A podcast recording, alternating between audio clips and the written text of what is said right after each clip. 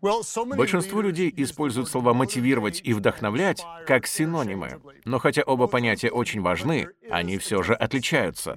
Многие из нас мотивируют других, но лучшие из лучших вдохновляют. Сегодня мы поговорим об этом в заключительной части мастер-класса «Как думают лучшие лидеры». Добро пожаловать на лидерский подкаст Крэга Грошева. Это пятый из пяти выпусков серии «Как думают лучшие лидеры». Мы создали этот мастер-класс в качестве дополнения к моей книге «Побеждай в войне за ваш разум». Измените мышление, и изменится жизнь. И я очень рад тому, как это издание влияет на жизни людей по всему миру. К примеру, вот несколько отзывов, оставленных на сайте Amazon. Алиса говорит, что эта книга входит в пятерку лучших из всех, что она когда-либо читала. Это очень приятно слышать. Филипп пишет, то, как Крэг Грошел рассказывает о сражениях в нашем уме, дает силы бороться. Принципы, которыми он делится, легко запоминаются. Я годами нуждался в том, чтобы прочесть что-нибудь на эту тему, и вот, наконец-то, понял, куда нужно идти и какие предпринять шаги. И в этом, Крэг, ваша огромная заслуга. Филипп, я счастлив узнать об этом, ведь наша жизнь и лидерство всегда движутся в направлении наших самых частых мыслей, а значит, каждый лидер должен побеждать в войне за собственный разум. Сегодня, в последнем эпизоде этого мастер-класса, мы поговорим о разнице между мотивацией и вдохновением. Оба понятия очень важны, но они отличаются между собой. Однако прежде чем приступить к новому материалу, хочу ободрить вас зайти на сайт лидерство.life.church. Подпишитесь там на наши обновления, чтобы затем получать конспекты каждого выпуска.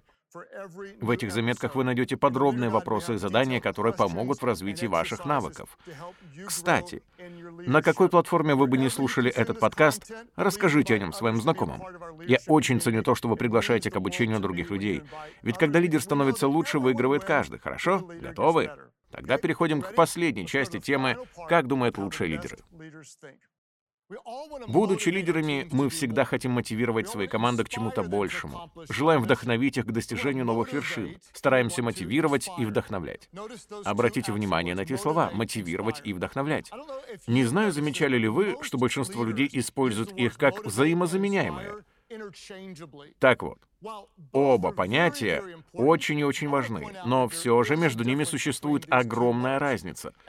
И я покажу вам, почему лучшие лидеры не просто мотивируют своих подчиненных, но и стремятся их вдохновить.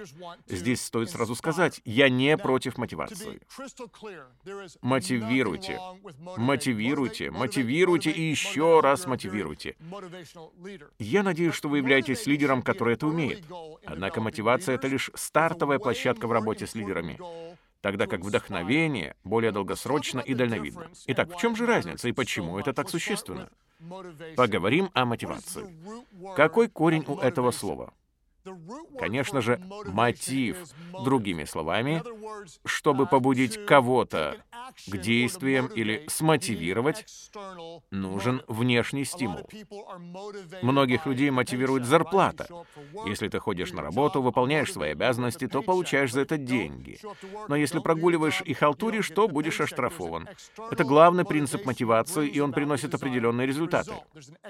Но при этом обязательно нужна внешняя сила, которая будет толкать вас или вашу команду по направлению к развитию или прогрессу. Корень слова «мотивация» — мотив, тогда как вдохновение берет начало от другого источника. По-английски оно звучит как inspiration, in spirit, значит в духе. Иначе говоря, мотивация приходит от внешних стимулов, а вдохновение зарождается изнутри. Мотивация толкает, а вдохновение влечет за собой. И еще раз, это не просто игра слов.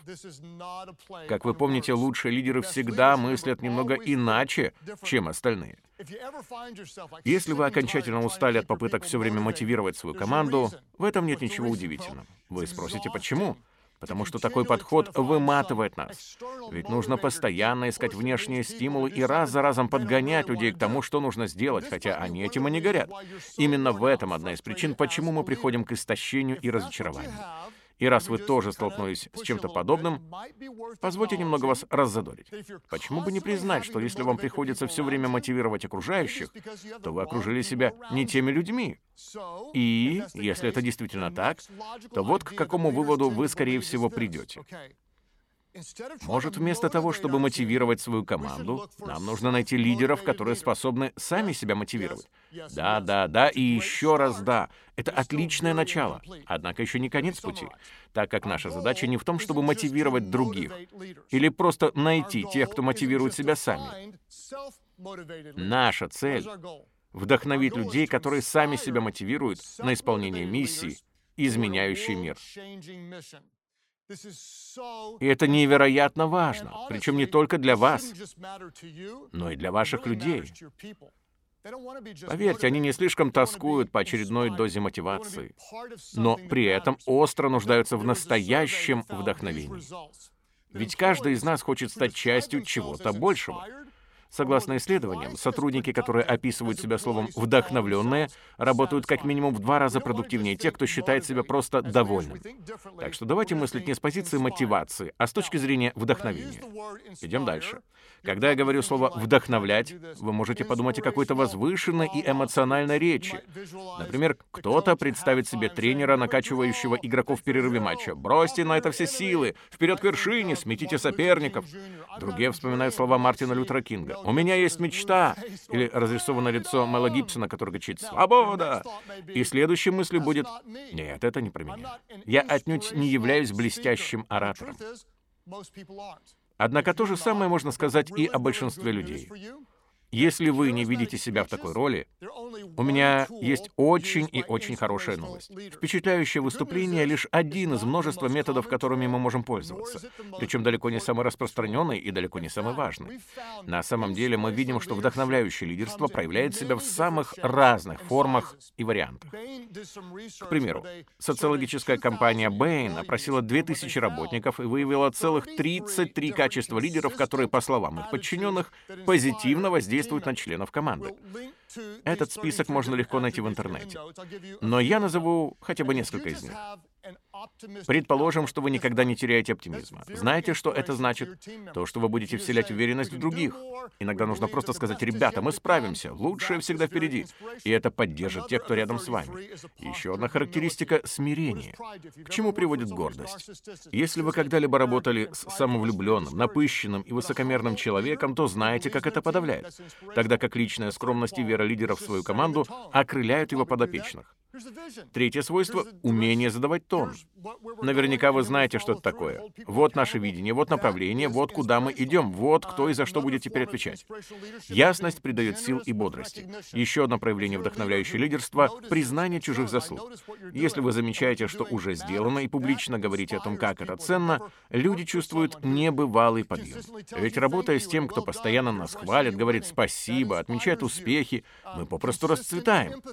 Также не забудьте о сочувствии и сострадании, умении слушать и слышать, привычке запоминать имена и интересоваться, что происходит с их родными и близкими. Все это качества, которые вдохновляют окружающих. А теперь приготовьтесь. Согласно данным этого опроса, из всех 33 различных характеристик вам понадобится всего лишь одна или две, которые будут вашими сильными сторонами. Вам не нужно быть лучшим в пяти, семи или девяти вещах. Достаточно по-настоящему преуспеть хотя бы в одном или двух моментах, и вы сможете эффективно влиять на свою команду, побуждая ее к большему. Что потрясает меня, так это следующий факт. В этом списке из 33 качеств уже есть одно, которое возвышается над всеми остальными. Знаете, какая черта характера является наиболее вдохновляющей? Умение лидера сохранять концентрацию, сосредоточенность лидера. Я более подробно рассказывал об этом в одном из предыдущих выпусков. Вы можете вернуться и найти его по названию «Лидер, о котором мечтает любая команда». Так что же значит быть сосредоточенным? Попросту оставаться полностью вовлеченным в исполнение миссии вашей организации. Речь идет о руководстве, берущем начало в ваших глубоких внутренних убеждениях. Какой лидер может считаться действительно сфокусированным? Тот, кто ориентируется на четкие ценности, стремится к цели, посвящен воплощению миссии. Иными словами, если сказать все это очень-очень и очень просто, лучший способ зажечь других — гореть самому. Лучший способ вдохновить других — не просто предложить им какую-то внешнюю мотивацию, но показать, почему вы сами настолько отдаетесь тому, чем занимаетесь. И если ваша миссия вдохновляет вас самих, то концентрация на ней, ваши ценности, цели и посвящение — привлекут и всех остальных. Когда они увидят, что именно вызывает в вас такую самоотдачу, то также захотят в этом поучаствовать и внести свою лепту. Итак, давайте рискнем и станем примером вдохновения. Напоминайте себе об этом снова и снова, прокручивайте это в своем разуме. Представляйте и мечтайте, ведь жизнь всегда движется в направлении, заданном нашими самыми частыми мыслями. И если вам не нравится, куда привели нынешние взгляды и подходы, самое время изменить то, как вы привыкли думать. Напомните самому себе о том, что у вас уже есть влияние. Вы лидер, а наш мир как никогда раньше нуждается в смиренных, уверенных, смелых, честных и сфокусированных людях. Лидерство имеет значение. Это незыблемый факт. У вас уже есть данные Богом способности, страстные мечты, новые идеи, а также возможность и даже обязанность повлиять на окружающий мир, который отчаянно нуждается в надежде и исцелении. С чего же начать? С перемены того, как вы мыслите. Вместо тотального контроля доверяйте людям, верьте в них, и вместе вы сделаете во много раз больше, чем в одиночку.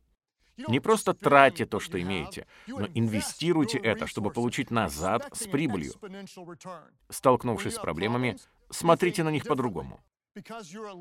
Вы лидер, а лидеры не просто видят преграды, но замечают скрытые в них возможности.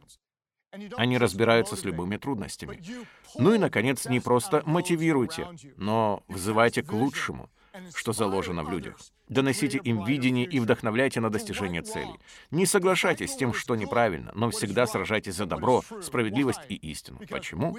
Потому что вы лидер, а значит, должны приложить все усилия, чтобы показать другим пример честности. Служить людям в смирении, любить их, жертвуя собой, и твердо стоять, когда другие отступят и побегут. Мы лидеры, а значит, будем расти и развиваться. Ведь когда лидер становится лучше, выигрывает каждый. Конечно же, мотивировать очень важно, но наша цель не только в этом. Мы стремимся вдохновлять, апеллировать к лучшему, что заложено в людях, и побуждать их к достижению большего, чем они могли бы представить. Если этот мастер-класс принес вам хоть какую-то пользу, пожалуйста, расскажите своим знакомым о каждом из его пяти частей. А возможно, вы сами что-то пропустили, тогда обязательно вернитесь и прослушайте предыдущие выпуски. Также не забудьте о подробных конспектах, которые доступны для вас на сайте leaderство.life.church. И если вы до сих пор не приобрели мою книгу или знаете кого-то, кому она может пригодиться, закажите ее себе или своему другу. Заголовок «Побеждая в войне за ваш разум» измените мышление и изменится жизнь. Мы снова увидимся в первый четверг следующего месяца, когда я представлю новый качественный контент для вашего развития. Ведь, как вы помните, когда лидер становится лучше, выигрывает каждый.